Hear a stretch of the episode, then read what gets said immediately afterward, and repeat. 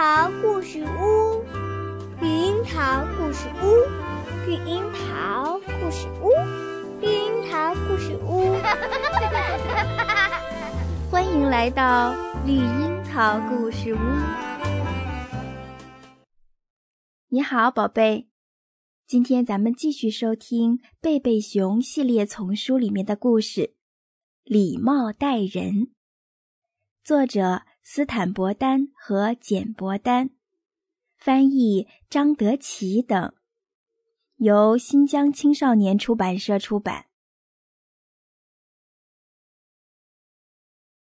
熊王国深处有一条金色的土路，路边有一座大树屋，大树屋里出了点问题，礼貌问题。贝贝熊一家的礼貌问题是，他们常常忘了礼貌。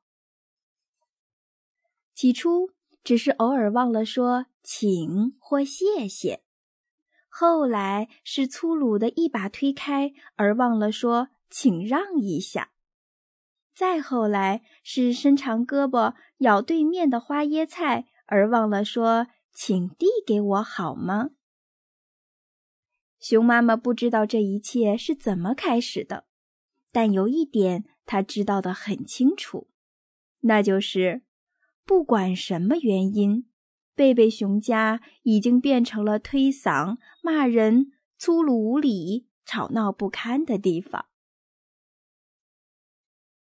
饭桌上情况就更糟了，争抢东西、狼吞虎咽、用食物打仗。在桌子底下你蹬我踹。当然，熊妈妈也想方设法的纠正过他们的行为，她哄过，责怪过，大吼过，也向熊爸爸求助过。哼，尽管他知道有时候熊爸爸的礼貌比孩子们也好不了多少。熊爸爸呢，只会拍着桌子大吼大叫，但毫不管用。熊妈妈不愿意家里再这样下去了，她受够了，一定得改改了。可是有什么办法呢？改掉坏习惯的最好办法是养成好习惯。他想出了一个主意，找了一大块硬纸板和一支马克笔，在上面写道：“贝贝熊家庭礼貌公约。”写完后。他召集大家开家庭会，让熊爸爸和孩子们看公约。公约引起了大家的注意，上面列着熊妈妈想让大家改掉的粗鲁行为，还列着惩罚办法，比如说干家务活儿，如果忘了说请或谢谢，就得打扫前楼梯；推搡了别人，就得拍打两个脚垫儿。骂人的话呢，就得打扫整个地下室。孩子们叽叽喳喳的抱怨起来：“妈妈，这不公平。”熊妈妈说：“依我看呐，是你们不公平，对自己不公平，对别人也不公平。礼貌就是对人公平体贴，礼貌很重要，有助于我们和别人友好相处。”要是没有礼貌，妈妈说的对极了。熊爸爸，谢谢你的鼓励，但打断别人的话是公约上的第三个粗鲁行为，惩罚是清扫一楼的灰尘。说着，熊妈妈递给他了一把鸡毛掸子。小熊哥哥说：“嗯，看来是动真格的了，咱们也得想个对策。”不然就要受惩罚喽。什么对策？咱们不光要讲礼貌，还要超级礼貌。咱们不停的说请、谢谢，把妈妈说烦了，她就会取消整个公约。对，咱们要非常非常非常有礼貌，妈妈肯定会受不了的。嘿嘿嘿嘿。说着，他们立即行动起来，处处做到超级礼貌。在楼梯口，你先上，亲爱的妹妹。谢谢，亲爱的哥哥。在过道里，劳驾让一下，亲爱的哥哥。好的，亲爱的妹妹。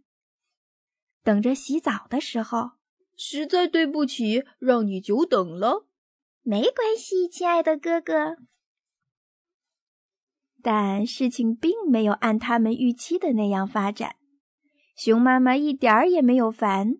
没过多久，小熊哥哥和小熊妹妹忘了做到超级礼貌，而只是一般礼貌。在饭桌上，请把蜂蜜递给我。好吧。在自己的房间里，帮你收拾玩具好吗，哥哥？哦，非常感谢。在院子里。哎呀，对不起，我不是故意撞到你的。没事儿，不疼。还是熊妈妈说的对，有了礼貌，一切都那么融洽了。而且一旦养成了讲礼貌的好习惯，他们连想也不用想，就做得非常好。然而，这对熊爸爸来说就没那么容易了，他真的有点不耐烦了。人越大，改掉坏习惯就越难呢。忘了礼貌，他不得不多干了好多家务活儿。开车带着全家去超市的路上，熊爸爸说：“真高兴离开那座房子，抛开了那些礼貌公约。”熊妈妈却说：“出门在外，礼貌和谦让也一样重要，特别是在路上哦。”车在停车标志前停了下来，让行人和其他车辆过去。熊妈妈接着说：“他们能帮我们安全行驶。”走进热闹的超市，熊爸爸还在嘟囔：“依我看，好事也不能做过头，对礼貌也得有些常识才行。瞧，就说排队结账吧。”让每个人都排在你前面，那你就永远在那儿待着吧。还有，有时候就得打断别人的话。呃，对不起，太太。他打断了一个购物太太的话，说：“你车子里的瓶子漏了。”购物太太连忙谢谢他的提醒。回家的路上，熊爸爸说：“看见了吧？”生活丰富多彩，千变万化，光死记那些礼貌没用。再说，礼貌只是对孩子和妈妈们很有必要，但我们做爸爸的有更多其他事情要考虑。正在这时，前面那辆车突然停下来，熊爸爸的车一头撞了上去，他勃然大怒，大骂起来：“蠢猪，笨驴，怎么开车的？”骂人啦，爸爸！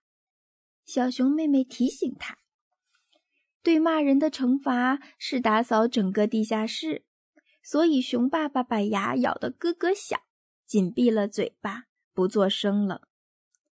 幸亏他闭上了嘴，因为从前面那辆车上跳下来了一个大块头，怒气冲冲地走了过来。那个人看到熊爸爸这么彬彬有礼。意识到自己也该有礼貌，他解释说：“一只鸭妈妈领着一群孩子横穿马路，他不得不来了个急刹车。他和熊爸爸各自看了一下碰撞的部位，没什么损坏，于是握握手，继续上路了。我早说过，任何时候都不能忘了讲礼貌，这一点很重要。”谢谢你，宝贝儿，是你提醒我要讲礼貌的，千万别客气。好了，孩子们，这就是今天的晚安故事——礼貌待人。晚安，祝你有一个好梦。